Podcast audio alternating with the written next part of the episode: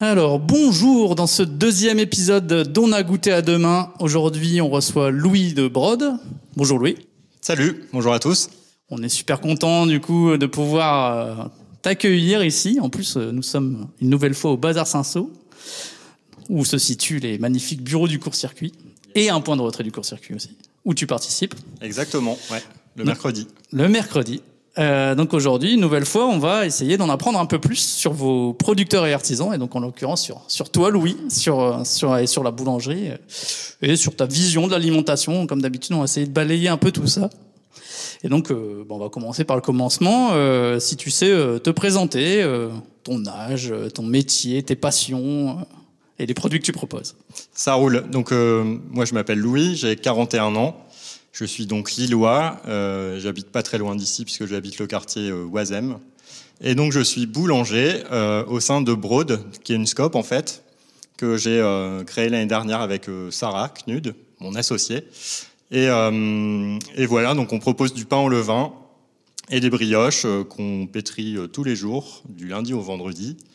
Et on travaille à la fois avec différents groupes de personnes qu'on va livrer nous-mêmes euh, à vélo, en, local. On vend aussi, euh, alors ça, c'est arrivé avec le Covid, on en parlera peut-être tout à l'heure. On fait également donc euh, une boulangerie de quartier, c'est-à-dire qu'on propose du pain pour les gens du quartier. C'était pas prévu parce qu'on n'a pas de boutique, donc c'est vraiment à la porte du fournil. Et en plus de ça, donc on travaille avec bah, différents partenaires, notamment donc le court-circuit, et on bosse aussi pour quelques bars et restos lillois. Yes. Euh, petite question qui me vient. euh, pourquoi le choix de la scope? C'est toujours intéressant un petit peu le, le choix d'une entreprise parce qu'il y avait euh, derrière des les valeurs euh, qui, qui allaient bien derrière. Il y avait un choix particulier par rapport à ça. Bah, tout à fait. En fait, euh, donc Sarah et moi, tous les deux, on est des reconvertis. Donc on n'est pas boulanger d'origine. Je pense qu'on va en reparler un petit peu après.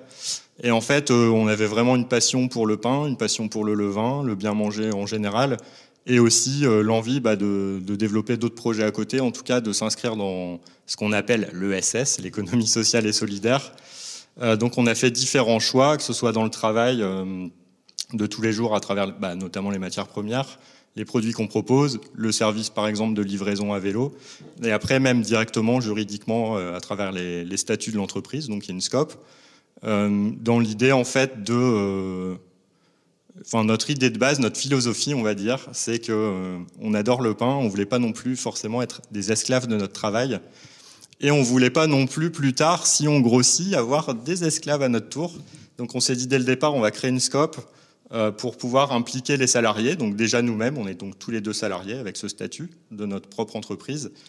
Et, euh, si demain on grossit, ce qu'on espère, hein, pouvoir proposer aux différentes personnes qui arriveraient aussi d'être associées à l'entreprise et puis à tous les choix qui peuvent être faits en fait, euh, qui détermineront le quotidien de tout le monde.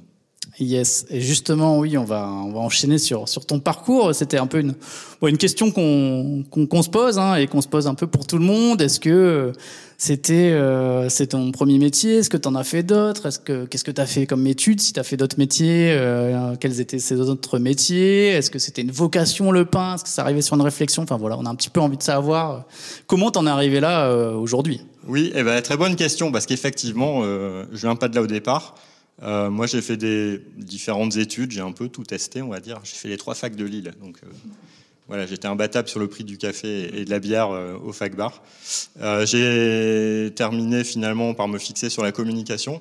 Et en fait, pendant plus de 15 ans, j'ai bossé en agence de communication, voire pire, de marketing. J'étais dans la partie créative. En fait, moi, mon métier de base, c'était concepteur-rédacteur. Donc, en fait, c'est voilà, les personnes qui travaillent avec des graphistes pour à la fois trouver des idées, des concepts publicitaires, on va dire, et ensuite euh, rédiger tous les textes. Euh, Ça pouvait être euh, voilà, les tonnes de courriers que vous recevez, les emails, des mini-sites événementiels, etc. Ça m'a franchement éclaté quand j'avais une vingtaine d'années.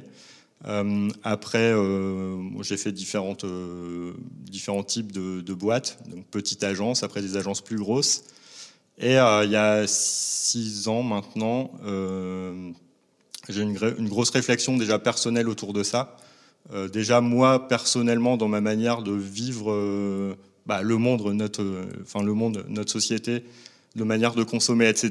Et à un moment, il y a eu une espèce de fission en moi, genre pourquoi je fais ce job à la con alors que c'est pas du tout. Enfin voilà, il y a d'autres valeurs qui m'intéressent, de bien-être, de solidarité, etc. Et je fais un métier complètement opposé à ça.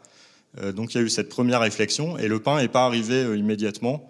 En fait, bon, je ne vais pas rentrer dans tous les détails, mais euh, la boîte pour laquelle je bossais a été rachetée par un énorme groupe. Donc ça aussi, ça a été quand même important dans le, choix de ma décision. C'est-à-dire que du jour au lendemain, nos patrons, qui étaient plutôt des gens bien, on va dire, enfin voilà, c'est pas forcément non plus un enfer total le monde de la pub, parce que c'était une petite boîte, c'était une PME locale et tout, qui était plutôt avec quand même des choix de valeurs, même si ben voilà, c'était très mercantile. Euh, du jour au lendemain, mes patrons se sont retrouvés salariés d'un énorme groupe, avec des gens qui prenaient des décisions pour énormément de personnes sans jamais nous avoir rencontrés auparavant. Bref, il y a eu un espèce de plan de pas licenciement mais de dégraissage et en fait j'ai assez vite levé la main. Et euh, j'en ai profité, du coup je suis parti avec mon petit chèque, je savais pas forcément quoi faire et en fait euh, voilà, à l'époque moi je voyageais énormément et j'en ai profité du coup pour partir avec un, un, un aller simple pour Santiago au Chili et en fait, j'ai fait euh, bah, sept mois de, de balade en Amérique du Sud. C'était l'occasion notamment bah, d'apprendre l'espagnol, de voyager dans ces pays-là, faire plein, plein, plein de rencontres euh, hyper chouettes. Et euh, donc j'ai visité plusieurs pays, le Pérou, le Chili, l'Argentine, euh, la Bolivie. Et euh, j'avais quand même un point de base, on va dire, au Chili.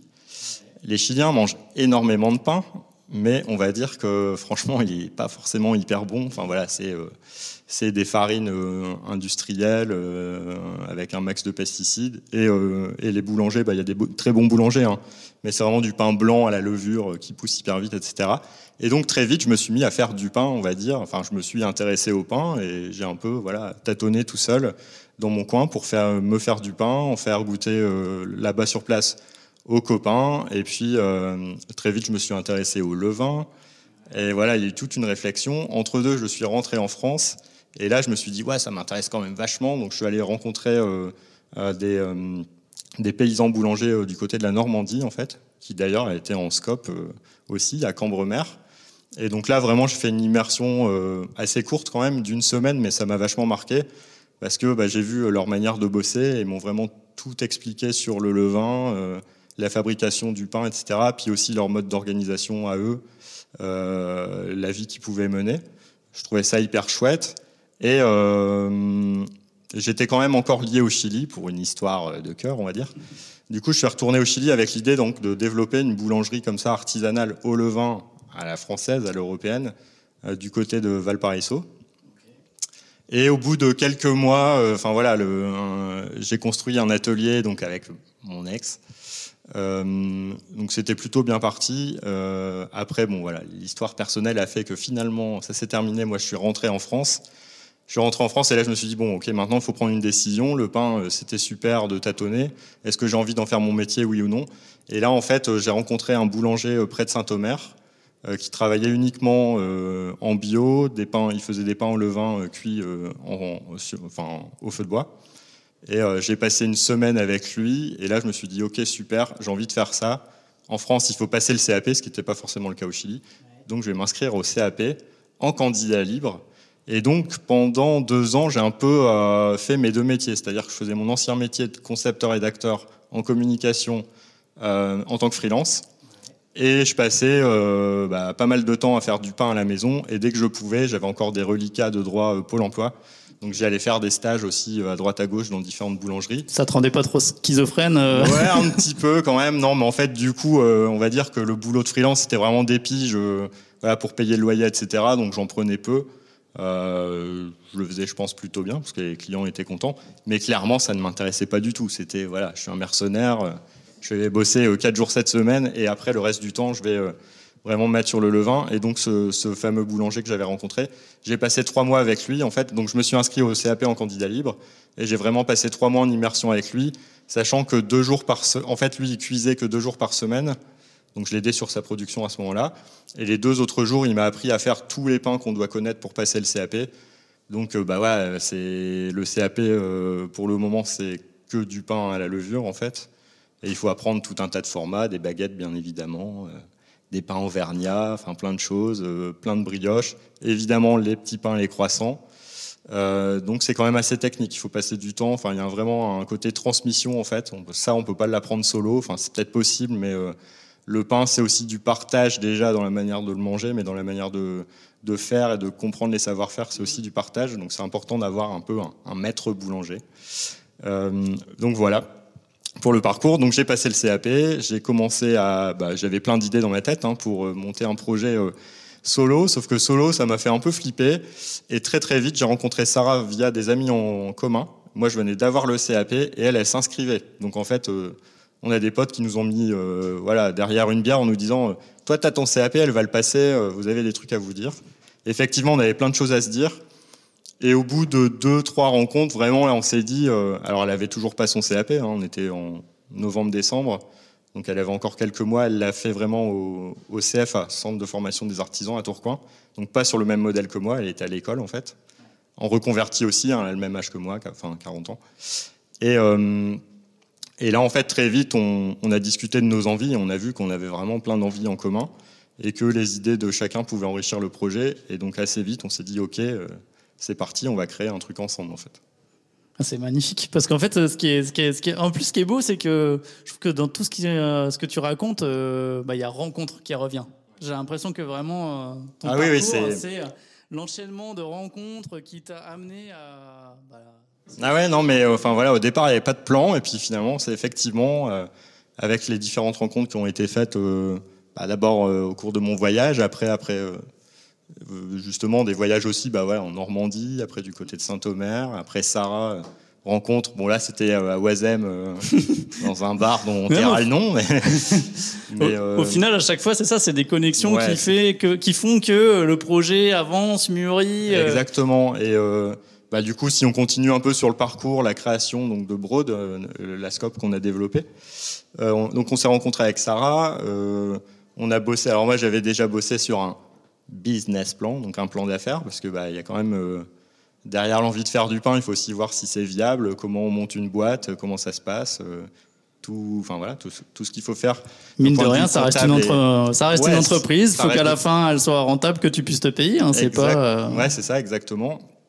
Et donc, on a, on a bien entendu commencé par un accompagnement BGE, mais on a vite euh, vu qu'au final, voilà, c'était pas forcément hyper pointu, ça répondait pas à toutes nos attentes. Et puis, euh, à travers aussi euh, différentes discussions avec d'autres personnes qui faisaient pas forcément du pain, on s'intéressait justement à cet aspect un peu économie sociale et solidaire qu'on connaissait plus ou moins. La SCOP, on en avait entendu parler, on connaissait pas forcément tous les tenants et les aboutissants. Euh, et, on allait rencontrer du coup l'URSCOP. Euh, ils sont à la maison Stéphane Essel, pas loin d'ici, à Lille. Où il y a également un point de retrait du court-circuit. Et où il y a également un Magnifique. qui se rejoint. Et euh, on a été hyper bien reçus par l'URSCOP et, et, voilà, ils nous ont vraiment éclairci pas mal de points sur l'accompagnement et donc cette idée que, que la SCOP, au-delà d'un sigle, c'est vraiment une manière différente d'entreprendre et de voir la vie d'une entreprise et euh, nous qui nous intéressait, euh, qui nous intéressait vachement. Et puis, euh, donc, toujours pour cette idée de rencontre, on a à ce moment-là commencé à chercher. Alors, Sarah n'avait toujours pas son CAP. Nous sommes en avril-mai 2019, l'an 1 avant la pandémie. ouais, c'est vrai. L'an moins 1. Et à ce moment-là, ouais, on a tout allait bien. on a commencé à chercher des locaux. Alors, il y avait pas mal de choses. Nous, on tenait plutôt à être du côté de Moulins parce que c'est un quartier bah, qui est cher à nos yeux euh, et pas cher en termes d'immobilier. Au-delà de la blague, vraiment, ça nous intéressait et de se dire aussi, bah voilà, il y a un quartier vraiment à redynamiser, il n'y a pas de commerce, euh, il y a plein d'habitants et ils ont le droit de bien manger aussi comme les autres. Je te confirme, euh, en faisant partie, je suis bien content de vous avoir vu débarquer tout près de chez moi. Voilà, et donc on, on a commencé à chercher des locaux. Euh, on avait aussi envie d'avoir des, collègues, des amis, des partenaires. Donc assez vite, on s'est tourné aussi vers les lieux, euh, enfin avec des dynamiques collectives, type tiers-lieux. Donc on a rencontré différentes personnes qui tenaient ou qui bossaient dans des tiers-lieux, à la recherche euh, du coup bah, quand même de, de place. Et puis après avec les contraintes d'un fournil de boulangerie, hein, parce que bon voilà, on peut pas s'installer n'importe où. Et puis assez vite, on a entendu parler de la moulinette, qui était un tiers-lieu euh, en création, Euh, et un beau jour, euh, on leur avait laissé juste un message sur Facebook, on les connaissait pas du tout, on ne savait pas comment les joindre. Et un beau jour, ils nous appellent Ouais, allô, c'est vous les boulangers? Oui, oui, c'est nous. Bah, euh, ouais, on a reçu votre message, super et tout, on pourrait se rencontrer. là, justement, on est en train de visiter un local pour la deuxième fois, il est vachement grand, il est hyper bien, c'est à Moulins, c'est boulevard Victor Hugo. pour la petite histoire, à l'époque, on, on, montait le, les dossiers avec Sarah chez moi, rue d'Artois, on était à 150 mètres. On leur a fait, on peut venir tout de suite? Ouais, ouais, venez. Et donc là, en fait, on a découvert le lieu, euh, qui aujourd'hui s'appelle La Moulinette, au 105 boulevard Victor Hugo. Et euh, bah, on a bien accroché avec euh, toute cette équipe qui, eux, désiraient monter voilà, un, tiers-lieu, c'est-à-dire un café où il se passe plein de choses différentes, où il y a aussi une vraie notion de, collectif. Et eux aussi étaient très déjà ancrés dans, euh, dans le monde de l'économie sociale et solidaire. Ils étaient déjà montés en scope, etc. Ils nous ont aussi vachement accompagnés là-dessus. D'un autre côté, nous, on a eu cette idée de tiens, on aimerait faire de la livraison, mais alors euh, une voiture ou, ou un camion en plus, on n'est pas sûr, et pourquoi pas le vélo, etc. Donc on allait rencontrer bah, les gens de, des boîtes à vélo. Euh, qui nous ont aussi bah, vachement euh, rassurés sur cet aspect livraison à vélo. Oui, c'est faisable. Et en fait, aujourd'hui, euh, bah, là, ça fait plus d'un an qu'on le fait. Ça va même carrément plus vite qu'en voiture. C'est hyper agréable. voilà, les gens vous voient débarquer en vélo. c'est hyper positif. Et donc, comme ça, ouais, pas mal de rencontres qui ont fait que bah, le projet s'est mis en place. Et euh, donc ce fameux local qu'on a visité au mois de mai, donc euh, bon, c'était une ancienne euh, pizzeria, Allo Pizza ou je sais pas quoi, à moitié abandonnée. Donc il y a eu énormément de boulot bah, de la part de la moulinette pour réhabiliter tous les lieux. Et, nous en fait on est en sous-loc, donc on, loue une partie du local qui était l'ancien garage à scooter de la pizzeria qu'on a retapé de notre côté. Et en fait donc les travaux ont commencé l'été en 2019. Et euh, Sarah a eu son CAP donc en juin, fin juin 2019 également. Et euh, dès le mois de dès le mois d'août septembre, on a commencé à les aider à débarrasser tout ça. Et euh, après, bah, il y avait un peu une, une, étape obligatoire, en tout cas bah, pour nous, c'était d'aller voir quelques banques pour voir bah, voilà, s'ils pouvaient nous aider à monter monter le projet, acheter le matériel, etc. Et on a rencontré d'ailleurs plein de gens intéressants à ce sujet grâce à l'Urscope et pas mal d'associations et de boîtes qui justement se trouvent à Stéphane Essel aussi. Donc par exemple la NEF, hein, qui est une banque, euh, qui est une scope aussi en fait, une banque éthique. Euh, Enercop, qui est un fournisseur d'énergie aussi euh, monté en scope. voilà, donc on a fait plein de rencontres, c'était super.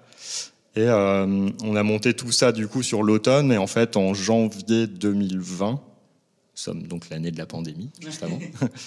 Euh, on a fignolé nos travaux et euh, on était ouvert le 1er mars du coup 2020. Donc voilà, super content. Et le projet de départ, bah, comme on avait juste un fournil dans la moulinette, c'était de créer des groupes euh, de personnes qu'on pourrait livrer à vélo. Et du coup, le lieu de dépôt numéro un, c'était la moulinette, donc nos voisins. Enfin, il y a vraiment trois pas à faire. Et sauf que donc on a commencé à vendre du pain à la moulinette pour se faire connaître et puis à monter des petits groupes. Par exemple, très vite on a monté un groupe avec Tipimi euh, voilà, qui est une objetotech, un café solidaire qui a, qui a par exemple. Donc on avait monté deux, trois groupes. Et deux semaines plus tard, bim, la moulinette, bah voilà, le, le virus arrive. La moulinette euh, baisse son réseau, son rideau, pardon. Et justement, d'où on dit, ok, il faut qu'on active, euh, qu'on s'active en fait. Et donc on avait quand même deux, enfin il y avait quelques groupes qui avaient été montés, mais très vite, on s'est dit bon bah voilà, il y a des gens dans le quartier. Nous, on a tout ce qu'il faut pour faire du pain. On n'est pas censé être une boulangerie, mais euh, on va mettre une table devant le fournil. Et puis ça a commencé euh, vraiment comme ça, avec un engouement euh, bah, assez. Enfin, nous, on était hyper étonnés. C'était un, engouement dingue dès les deux premières semaines de la pandémie. Donc nous, on l'a vraiment pas vécu comme tout le monde, dans le sens où, pour le coup, on n'était pas déconfinés du tout. On voyait passer. on n'était pas confinés, pardon, du tout. On voyait passer énormément de clients tous les jours et, un petit peu de copains, de famille et tout qui venaient pour nous soutenir. Et, ça a été un départ euh, canon assez hallucinant. Après, vous, avez gardé, vous avez gardé euh, une sociabilité euh, correcte sur l'échelle du pays. exactement. Bon, avec deux mètres de distance, des masques, des pains, on touche plus les pains. Je crois d'ailleurs qu'en fait, ça c'est un truc qui va rester, c'est que les pains on les touchera plus jamais en fait.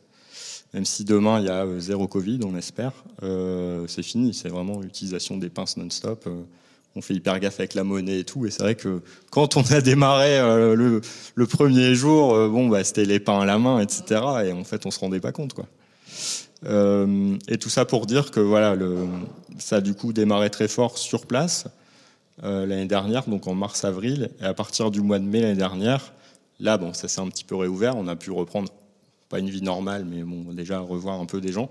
Et donc nous, on a œuvré justement bah, à mettre en place euh, différents groupes tous les jours à les livrer.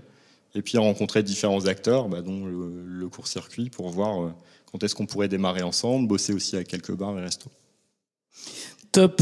c'est euh, c'est vraiment super intéressant ce bah ce, ce le parcours. Bon déjà il y a moi il y a des choses qui me parlent parce que ce truc de d'être dans un boulot et de se dire euh, qu'est-ce que j'y fous qu'est-ce que je fous là il faudrait pourquoi pourquoi donc je suis là euh, pourquoi j'y retourne en plus? Euh, ça me parle c'est un peu le parcours que nous on a vécu hein, en quittant nos emplois pour lancer le court-circuit et puis je retiens beaucoup ouais les rencontres aller vers les gens et puis s'en nourrir et puis au final, j'ai l'impression que des fois, il y a aussi un peu des alignements de planètes. Enfin, je, ouais, exactement. sais, oui, oui, ça, c'est.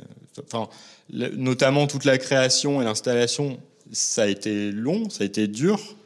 Mais en fait, avec du recul, on se dit, mais ouais, les planètes, les planètes étaient alignées parce que euh, finalement, c'est quand même euh, allé assez vite. On a eu des pépins, bien entendu, comme toutes les boîtes qui se créent, etc. Mais euh, au final, ouais, c'était quand même plutôt rapide.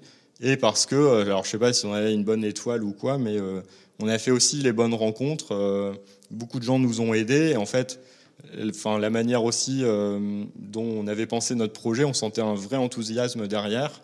Et je pense que quand les gens s'enthousiasment pour un projet, du coup, ils sont plus à même de te filer un coup de main, de te dire même s'ils peuvent pas t'aider, euh, bah, appelle machin, il va savoir t'aider, il connaît, il connaît tel aspect, tel aspect. Donc ça, c'était chouette. Quoi. Et je rebondis juste sur un truc, tu as parlé de, ce boulanger à Saint-Omer qui a l'air d'avoir, qui avoir une importance pour toi. Est-ce qu'on peut le citer Oui, oui, donc il s'appelle bah, Jean-Michel Messian. Et malheureusement, d'ailleurs, on va faire un appel à la France entière. J'ai perdu son contact parce qu'en fait, Jean-Michel, il n'avait pas de téléphone portable.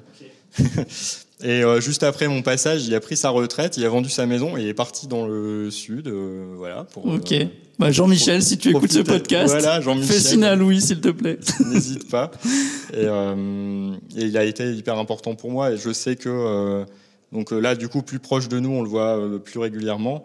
Euh, Sarah, elle a, elle a fait un stage aussi plutôt long chez Vianney de Gruson, qui a une boulangerie à Lille. Et Vianney, bah voilà, ça reste pour elle sa référence, son maître. Et il vient régulièrement nous voir, il nous donne des petits conseils, etc. Même si on ne bosse pas exactement de la même manière, bah lui, c'est un super boulanger, il fait ça depuis plus de 12 ans. Et, et c'est hyper important aussi, justement, ce côté transmission, en fait et qui nous est cher aussi justement dans notre projet on voulait on voulait on veut toujours hein. on va le faire un jour euh, faire des ateliers en fait euh, des ateliers autour du pain et du pain au levain. Enfin du levain du pain au levain. Euh, bah, avec la pandémie jusqu'à présent c'était très compliqué. On reçoit parfois des gens voilà. Et d'ailleurs depuis l'année dernière enfin je pense qu'il y avait déjà un gros mouvement de pas mal de personnes qui se posent des questions qui s'intéressent au pain au levain etc et bah, avec le confinement encore plus et du coup, euh, bah, il y a pas mal de personnes qui nous voilà, posent des questions sur euh, comment ça marche, etc. On en accueille parfois euh, dans l'atelier. C'est toujours un plaisir, que ce soit avec une personne qui n'y connaît presque rien ou une personne qui est déjà hyper avancée, qui limite pourrait passer son CAP, ouvrir une boulangerie demain. C'est hyper intéressant de bah, prendre du recul sur nous, ce qu'on fait, la manière dont on le fait, etc et à chaque geste, en fait, dans la journée qu'on passe dans le fournil et puis euh, au-delà du fournil, réinterroger chaque geste, en fait, se dire pourquoi je fais ça. Tiens, quand je suis avec une personne à côté de moi, je dois lui expliquer pourquoi je, je, fais ce geste-là et euh, tout a un sens, en fait. Ouais, carrément.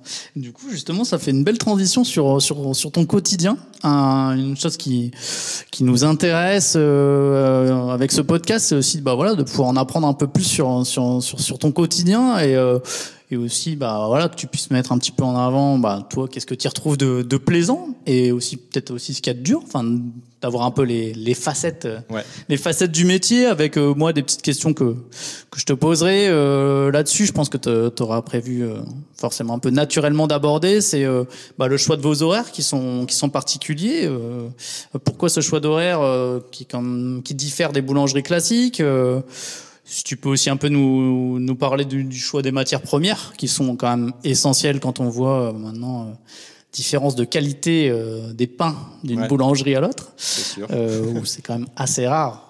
Aujourd'hui, moi, je trouve de trouver du pain de qualité. hein. Et donc, je pense que ce choix des matières premières doit avoir une certaine incidence là-dedans. Carrément. Ouais, voilà, si tu sais nous parler un peu de tout ça. Alors le quotidien, donc, comme tu le disais, effectivement, on a des horaires un petit peu atypiques. Euh, en fait, bah, ça, part un petit peu de ce que j'ai dit tout à l'heure.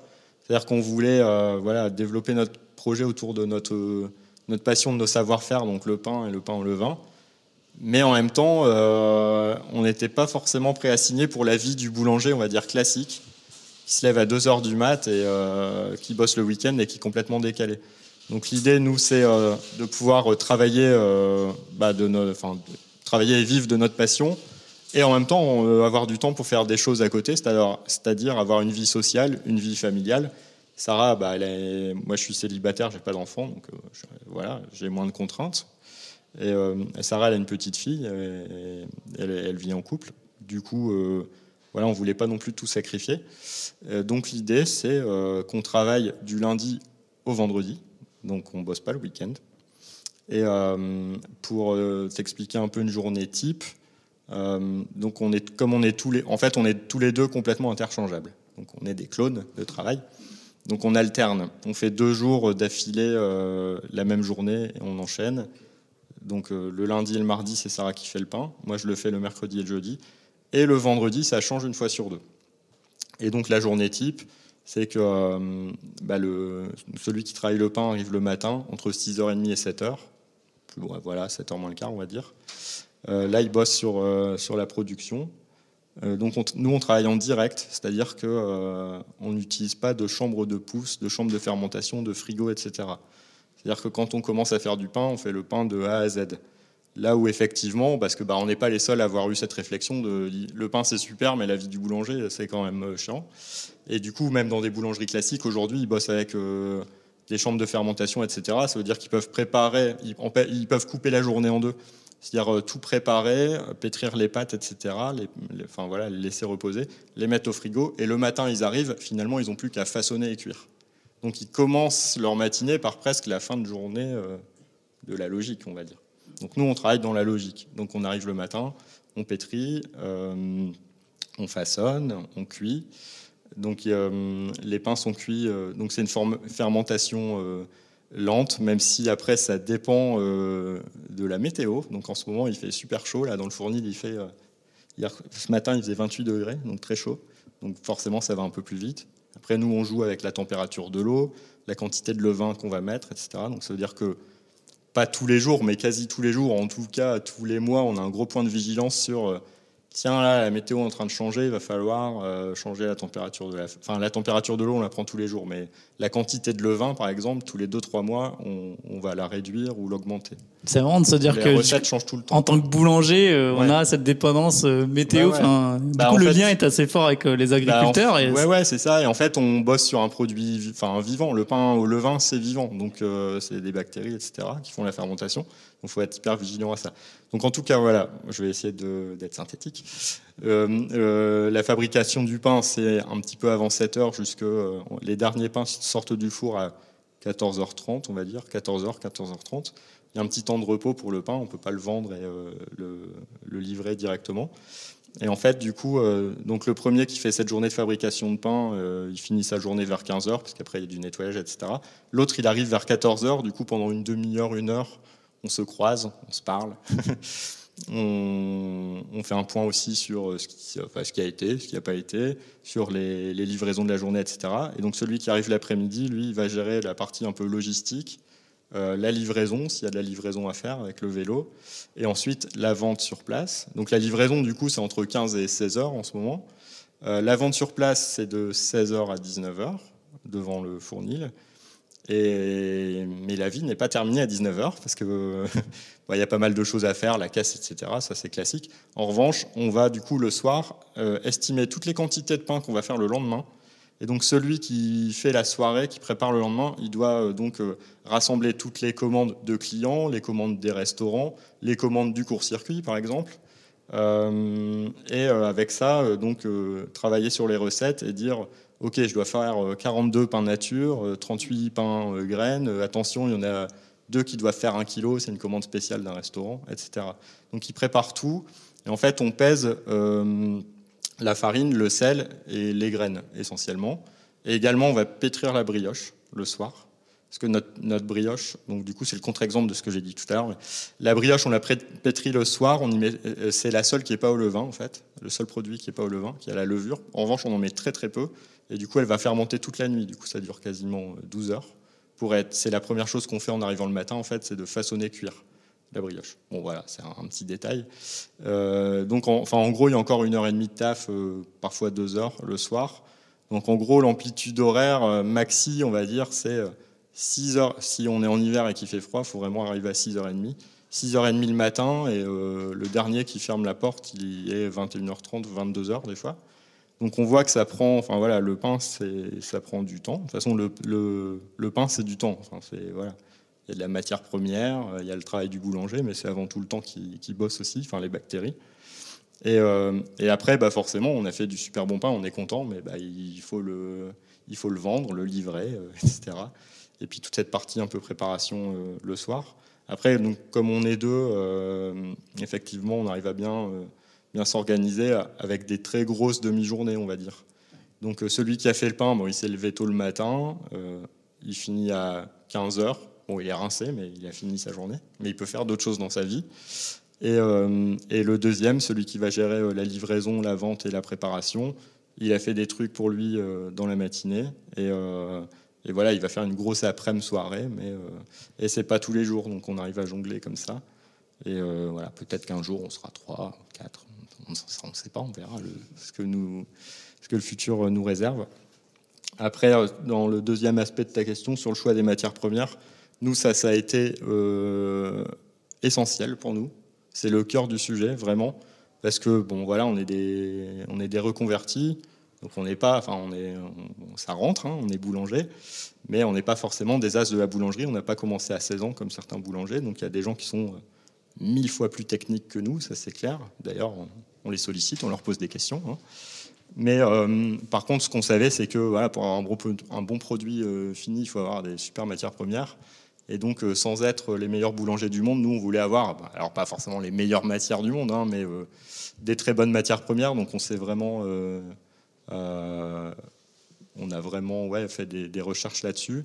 Et notamment, bah, forcément, pour le pain, c'est les farines, l'essentiel. après, il y a tout ce qui est les graines, les flocons de céréales, tout ce qu'on peut mettre dedans, etc. alors, tout est bio. Enfin, au niveau du pain, tout est bio. La brioche, euh, pour euh, le beurre, les, euh, les, œufs, le lait, c'est de l'agriculture raisonnée, mais en local. Donc voilà, on s'est dit, on va pas forcément être des ayatollahs du bio, on aimerait, hein, mais on aimerait tout faire en bio, mais après, bon voilà, il y a des, des, questions de coût aussi, et puis des choix à faire, et des fois, il vaut mieux être en agriculture raisonnée, dans un truc qui est à maxi 40-50 km, que prendre du bio qui aura fait 200 bornes. Euh, donc en tout cas pour les, matières euh, voilà, périssables comme ça, on fait comme ça. Et sur les, sur les farines, en fait, on a fait le choix d'avoir euh, deux meuniers différents. D'ailleurs, c'est rigolo parce qu'on ne savait pas qu'ils se connaissaient, mais en fait, ils se connaissent d'une autre vie. En fait, tous les deux, donc il y a monsieur Lequebin, donc c'est la ferme Lequebin, ça c'est dans, le, dans le 62. Et lui, il nous fournit la farine de blé T65, donc la farine blanche. Elle sert essentiellement à faire euh, nos brioches. Et il nous fournit aussi aujourd'hui euh, le petit épeautre, qui est une céréale qui pousse bien aussi dans la région. Donc euh, le pain au petit épeautre en plus, c'est super bon. On adore. C'est mon préféré. Ouais. Et puis là, par exemple, on lui a commandé de la T55, c'est-à-dire qu'elle est, encore, elle est encore plus tamisée, il y a moins de son dedans, donc sa farine est encore plus blanche, ce qu'on utilise normalement pour faire vraiment de la pâtisserie. Euh, parce que là, on va s'amuser à faire des focaccia, des choses hein, un peu différentes pour l'été. histoire de s'amuser. Et donc voilà, lui nous fournit ces deux, ces deux farines-là. Et après, sur nos farines principales, qui sont quasiment toutes moulues en T80, T110, donc c'est des semi-complètes ou des complètes, on travaille avec Michel Carole Patin, qui est un, meunier aussi. Alors lui, il est à cheval sur deux régions. Donc alors on n'a pas tout bon sur le local, mais c'est un choix, euh, c'est un choix qu'on a fait vraiment. Enfin voilà, de toute façon, nous on est, on est transparent, on le dit à nos clients, euh, c'est écrit partout. Euh, lui, en fait, au départ, il était basé sur Avrincourt, donc pas loin de Cambrai, dans la région également, où il a toujours, bah, voilà, quelques céréales qui poussent. Et il s'est installé depuis quelques années dans l'Aude, dans le sud de la France. Euh, donc il a aussi des champs sur place. Après, lui aussi, euh, bah, enfin, il, est agriculteur, meunier, et il était boulanger. Bon, il a un peu lâché la boulangerie parce que je crois qu'il il se reposait pas beaucoup. Euh, donc il fait ça, et en fait, il récupère aussi forcément des céréales. Enfin, tout ne vient pas de ses propres champs à lui. Et en fait, ce qui est hyper intéressant avec lui, c'est que bah, c'est un passionné du grain et notamment des variétés anciennes. Et en fait, voilà, ils sont meuniers dans sa famille depuis quatre ou cinq générations. Et il a retrouvé en fait des grains, euh, enfin voilà, des variétés anciennes. Et euh, lui, il allait voir différents agriculteurs sur différents terroirs pour leur dire, je prendre un exemple pour être un peu plus concret, il est allé dans la région de Bordeaux, il avait retrouvé des euh, grains de barbu du Roussillon, il allait voir des agriculteurs en bio en leur disant est-ce que ça vous intéresse de me planter ce blé-là sur votre terroir? Pareil avec euh, la rouge de Champagne, il allait en Champagne voir les gens, etc. Et ça, pour nous, en tant que boulanger, c'est vraiment magique parce que, euh, en fait, il y a vraiment une notion un peu de terroir, comme tout le monde pourrait le comprendre, pour le vin.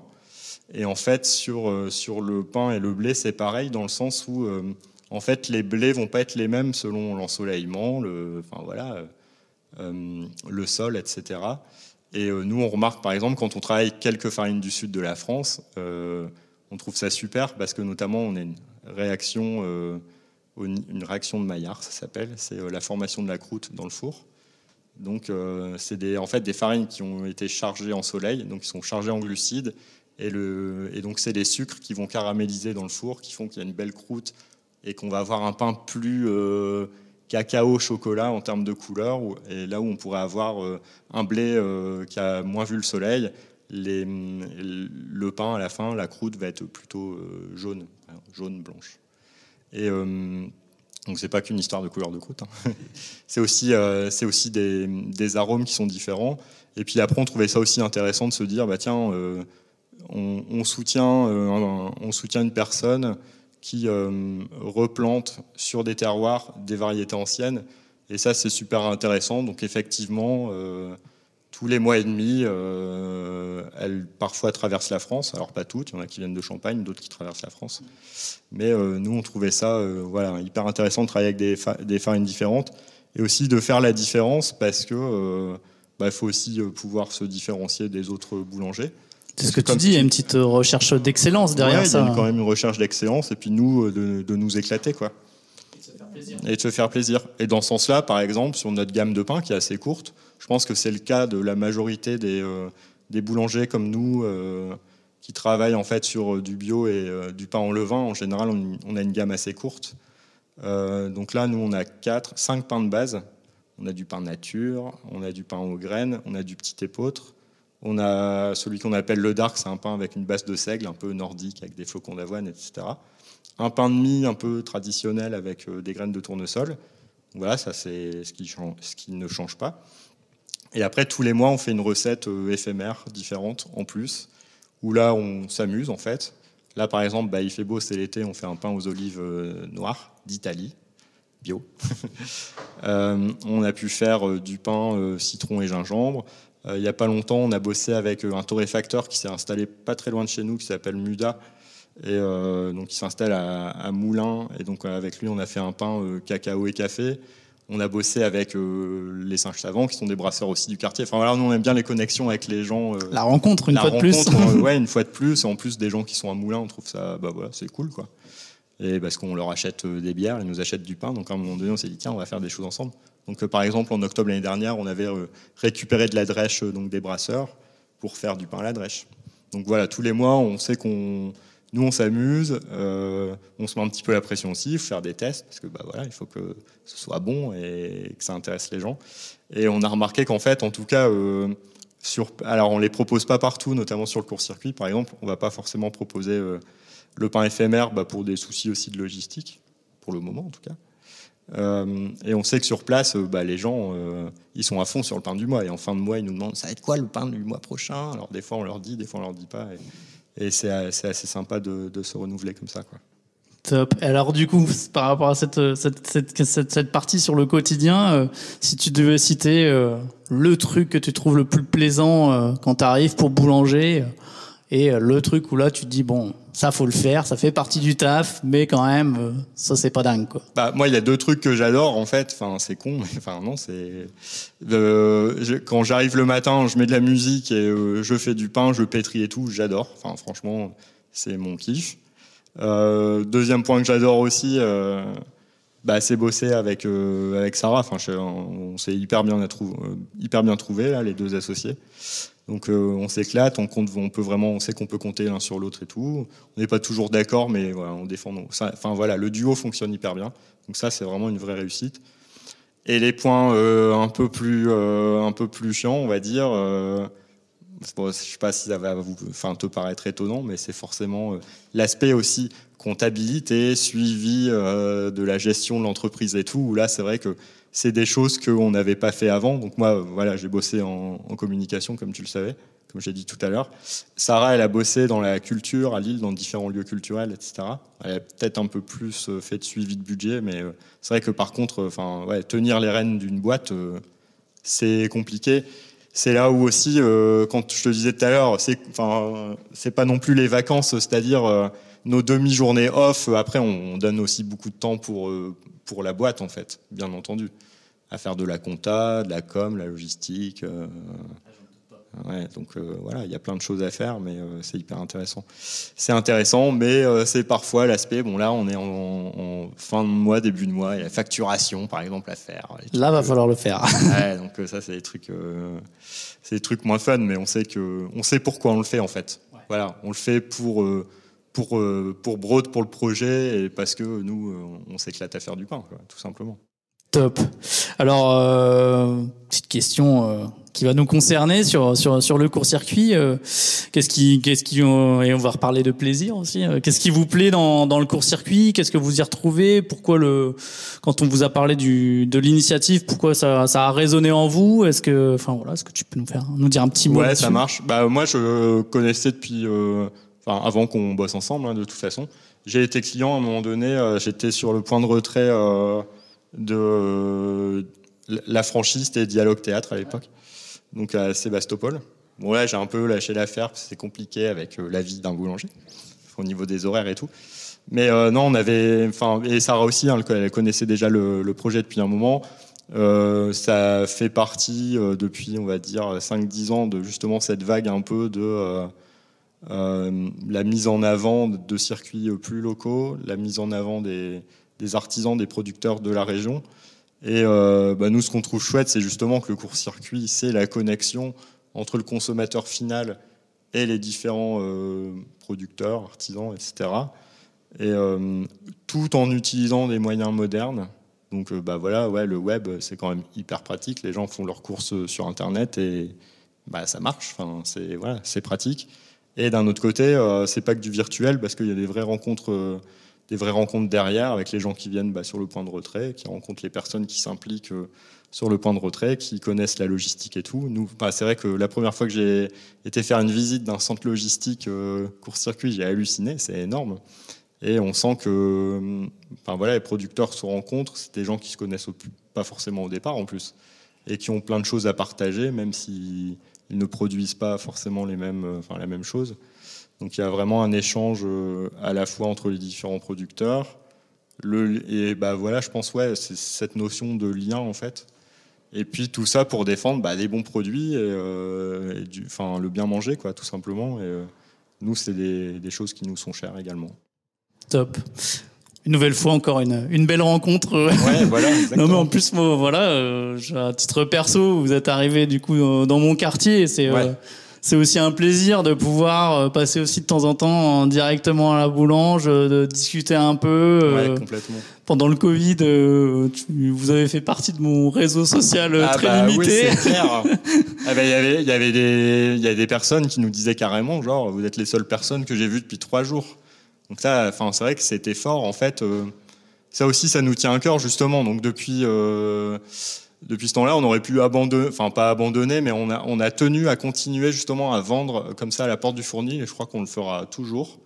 Parce qu'on trouve ça top euh, ben, d'être en lien direct avec les gens du quartier, là, pour le coup. Donc là, c'est pas sur Internet, euh, mais c'est en direct parce que bah, c'est la vie du quartier. Et, euh, et, et, ça, c'est canon. Et je pense qu'aussi, l'aspect aussi, bah, justement, du court, du court-circuit avec l'aspect pédagogique sur elle vient d'où ma carotte et comment elle a été produite, etc. C'est pareil avec le pain. Et en fait, les gens, ils apprécient aussi, je pense, vachement de euh, discuter en direct avec le boulanger. C'est-à-dire que euh, sans faire de mépris pour des gens qui seraient vendeurs et tout, hein, enfin, c'est aussi un, super taf. Mais euh, là, ils apprécient de pouvoir nous poser des fois des questions très précises et des, et des fois des questions même très larges sur le pain. En fait, voilà, nous, on est toujours hyper satisfait de les rencontrer, de répondre à leurs questions, qu'elles soient pointues ou non. Ça, c'est intéressant. Et, euh, et puis, bah, par exemple, l'exercice qu'on fait aujourd'hui avec le podcast, moi, je trouve ça super. C'est ce que j'allais dire. Voilà, c'est aussi l'idée de ce podcast-là. C'est de se dire, euh, bah, on discute, on, pose des questions, euh, des, questions en fait qu'on se pose un peu tous, mais et sur lesquelles on espère, en tout cas, à travers à travers notre action, de manière l'action globale du court-circuit et ce podcast bah, d'amener des éléments de réflexion, euh, de pédagogie. De, t'as, as raconté plein de choses euh, passionnantes. Il y a, enfin voilà, il y a plein de choses à, à en retirer. Donc, euh, je te remercie une nouvelle fois d'être là. Bah, Et on va pouvoir euh, du coup clôturer sur la grande question qu'on, qu'on se pose tous, hein, le futur de l'alimentation. On nous a parlé du monde de demain, bon, qui peut-être pas totalement encore arrivé, on, on l'attend un petit peu. Et euh, voilà, pareil, question en deux parties. Tu tu remarqueras que j'aime bien les questions de partie. euh, la première, c'est, bah voilà, selon toi, euh, aujourd'hui, euh, sur l'alimentation locale, enfin manger en direct des producteurs et artisans, est-ce que on avance vers du mieux? Est-ce qu'on est-ce qu'on stagne? Quel est ton, toi, ton constat de ton vécu? Et la deuxième partie, ça serait bah, ta vision à toi on va dire, euh, de manière un peu idéale dans les années à venir euh, quelles, euh, quelles seraient les pratiques à adopter, les circuits à utiliser Voilà, comment tu vois, comment tu vois ça, quoi, pour conclure en beauté Ça marche. bah, ma vision, là actuelle, et en tout cas sur ces dernières années, sur le, enfin, le local et le, mieux manger, on va dire, je pense que c'est hyper positif. L'air de rien. Alors après, nous, bah, quelque part, on peut des fois avoir le nez dedans tous les jours. Euh, c'est super ce qui s'est passé l'année dernière, notamment à un moment donné, on s'est dit ouais, tout le monde va manger euh, bio, local et aller chez son commerçant du coin, etc. Bon, et après, on est peut-être redescendu un petit peu d'un cran parce que euh, parce que voilà, après les gens quand ils sont dans le tourbillon de leur vie, de le boulot, les enfants et toutes les, enfin voilà, tout ce qu'ils peuvent avoir en tête, c'est pas toujours évident, mais je pense que si on regarde par rapport à il y a 10 ou 15 ans, on va carrément dans le dans le bon sens. Euh, quand on voit qu'il y a des grands groupes de supermarchés qui rachètent des chaînes de, enfin voilà, de bio et tout, parce qu'ils ils le sentent et tout. Alors je suis pas du tout en train de les défendre, mais euh, il y, a, un vrai truc qui se passe et je pense que de plus en plus aussi les gens s'informent et ont envie de savoir. Et euh, autour de moi, en tout cas, c'est sans appel. Enfin voilà, les gens vraiment se posent la question, arrêtent d'acheter des conneries au supermarché, hein, pour en parler trivialement. Après, bah forcément, euh, moi et mon microcosme euh, des gens autour, on n'est pas toute la population française. Donc après, il y a aussi forcément euh, toute une population, alors soit qui peut pas se le permettre, alors on pourrait faire après des débats sur est-ce que c'est plus cher, moins cher, machin. pour prendre un exemple concret, le pain au levain, c'est plus cher que acheter une baguette chez Lidl, par exemple, c'est clair. Par contre, il va durer 4 jours. Et la baguette Lidl, elle va durer 4 heures, donc il faut aller en racheter 10. Donc en fait, il y a ou s'en servir comme une arme, mais après c'est autre chose. Donc en fait, euh, il y a, enfin, ça reste compliqué, je pense. Euh, c'est pas encore accessible à tous, mais ça l'est de plus en plus. Ça l'est de plus en plus. que ce soit avec bah, voilà, des, magasins locaux de quartier, etc., puis les initiatives comme le court-circuit, où il y en a d'autres. Et du coup, c'est un mouvement de fond qui, grossit. Enfin, en tout cas, pour moi, c'est sûr, ça va dans le bon sens. Ça prend du temps, on va pas révolutionner le truc en, en, 2-3 ans, mais, mais ça, enfin, voilà, ça arrive en force et ça continue, je pense. Et du coup, ma vision future de l'alimentation, je pense qu'on mangera tous des petites gélules. En fait, il n'y aura plus rien d'autre à manger parce que Big Pharma aura tout racheté. Non, je déconne. Euh... Merci pour cette non, le futur de vague de positivisme. Le, futur de l'alimentation, bah, ça va aussi dans ce sens-là, c'est-à-dire de, de relocaliser les choses, que les gens comprennent. Euh, euh, bah, d'où vient une tomate et pourquoi il faut pas en manger en hiver, par exemple. Et j'ai l'impression que, enfin, c'est de plus en plus euh, dans les têtes de tout le monde. Et après, à un moment donné, il faut que pour la majorité des gens s'informent et soient au courant, y ait des lois, enfin voilà, il ait des choses qui soient vraiment posées, des cadres par euh, la ville, le département, la région, la France, l'Union européenne et, et la planète, si possible. Mais, euh, je, pense qu'on je pense qu'on y va et le, combat n'est pas gagné d'avance, mais euh, c'est possible. Je suis assez d'accord. C'est une belle, c'est une belle conclusion. Et, mon vrai futur de l'alimentation, c'est que ça fait 15 minutes que je dois avoir ouvert ma boutique. du coup, il faut que j'y aille. Donc on va, on va te laisser vite ouvrir la boutique. Euh, j'espère que les clients ne maudiront pas trop le court-circuit. Bah bien, ils peuvent boire euh, un coup euh, sur la terrasse de la moulinette en attendant, donc ça va. Au soleil, au soleil il y, y, a pire au soleil, ouais, encore au soleil. Il y a pire quand même comme vie. Euh, ils vont, en plus, ils pourront t'écouter en podcast, ils seront, ils seront ravis. Donc un grand merci Louis. On vous invite euh, bah, à découvrir Broad, à, découvrir Broad notamment aussi via le via le court-circuit, puisque vous leur trouvez leurs produits. Et on se voit, enfin on s'écoute, on s'entend très vite dans le troisième épisode. Merci Louis. Merci à tous.